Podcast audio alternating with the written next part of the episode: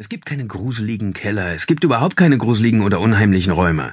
Ein Keller ist ein Keller ist ein Keller, egal wie dunkel und feucht er ist. Keller, verstehst du? Alles andere spielt sich in deinem Kopf ab, nirgends sonst, sagte Tom und warf ihr einen zweifelnden Blick zu, der von seinem typischen spöttischen Lächeln begleitet wurde, das immer dann auftauchte, wenn er sich um Längen überlegen fühlte. Dabei hatte sie sich damals in sein Lächeln verliebt, allerdings in ein anderes. Sie bereute schon überhaupt etwas gesagt zu haben. Aber was konnte sie schließlich für ihre Gefühle? Das Haus war eigentlich genau der Traum, dem sie schon so viele Monate hinterherliefen. Ein bisschen weit ab vom Schuss vielleicht, aber man musste halt Abstriche machen. Das hatte schon ihr Makler gesagt. Doch für dieses Haus würde Tom sicher eine Stunde Fahrt zur Arbeit auf sich nehmen. Das spürte sie. Was also war ihr Problem? Dieses Kellerloch beunruhigte sie. Es war wie eine schwärende Wunde. Sie wich Toms Blick aus, richtete ihre Augen noch einmal auf den großen rechtwinkligen Raum und erschauderte erneut. Es war nicht einzig die Dunkelheit, der Geruch oder die feuchten Wände. Wenn jemand sie aufgefordert hätte, in klaren Worten zu beschreiben, was sie an diesem Keller so ängstigte, hätte sie versagt. Streng genommen war es gar kein richtiger Keller, sondern eines dieser Löcher, wie sie vor hundert Jahren unter die Häuser gegraben wurden. Ein einziger großer Raum mit Wänden aus Bruchstein und einer niedrigen Decke, die Tom zwang, sich zu bücken. Man musste eine gefährlich schmale, steile Betontreppe hinunter, bis man endlich auf dem feuchten, modrigen Lehmboden stand, der bei jedem Tritt nachzugeben schien und einen zu verschlingen drohte. In der Mitte des Bodens zeigte sich eine deutliche rechteckige Vertiefung, als habe vor Jahren jemand eine Sickergrube angelegt. Tom irrte sich. Oh ja, es gab sehr wohl gruselige Räume. Dieser hier war einer, und zwar nicht nur in ihrem Kopf. Christine wusste selbst, dass sie seit jeher empfänglich für solche Sachen war. Ihre Kindheit war vollgestopft mit abscheulichen Schrankgespenstern und heimtückischen Waldtrollen. Aber das war damals.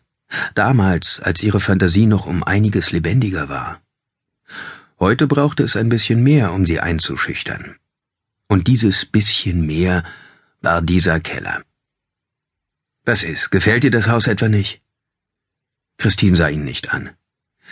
Ihr Blick war an der rechteckigen Vertiefung im Lehmboden hängen geblieben, er wusste nur zu gut, wie sehr ihr das Haus sonst gefiel, und vor allem das riesige Grundstück, das endlich ihren Traum vom eigenen Pferd zu erfüllen versprach. Doch, es gefällt mir sehr, aber. Aber? Was gibt es hier für ein Aber? Christine, ich bitte dich, genau das haben wir uns immer vorgestellt. Wenn ich den Preis drücken kann, und ich weiß, dass ich diesen Armleuchter von Makler um mindestens 20.000 drücken kann, ist es mehr als ideal für uns.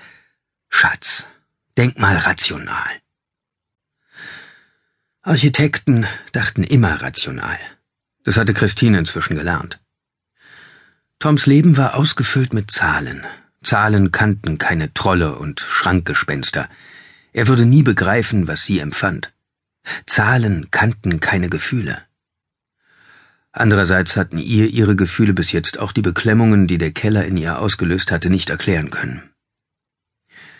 Nur schwer konnte sie den Blick von der Vertiefung lösen, um ihn anzuschauen. Er hatte den Ausdruck des unschuldigen kleinen Jungen aufgesetzt, mit dem er bei ihr alles durchsetzen konnte. Selbst das, fürchtete sie, war seiner rationalen Strategie geschuldet. Aber darüber wollte sie lieber nicht nachdenken. Ach Tom, es ist ein Traum. Und wenn dir die Entfernung nichts ausmacht, sagte sie und ließ die Schultern fallen, etwas Besseres werden wir kaum finden. Er eilte auf sie zu und nahm sie in die Arme. Christine meinte, den Boden unter seinen Füßen schmatzen zu hören. Immerhin wog er fünfzig Kilo mehr als sie.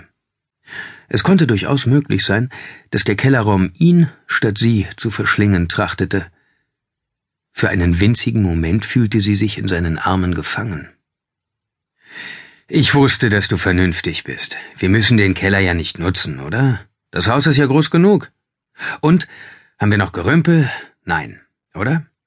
Und dann haben wir ja immer noch den großen Speicher, meinst du nicht? Er warf einen Blick auf die Vertiefung und kratzte sich am Kopf.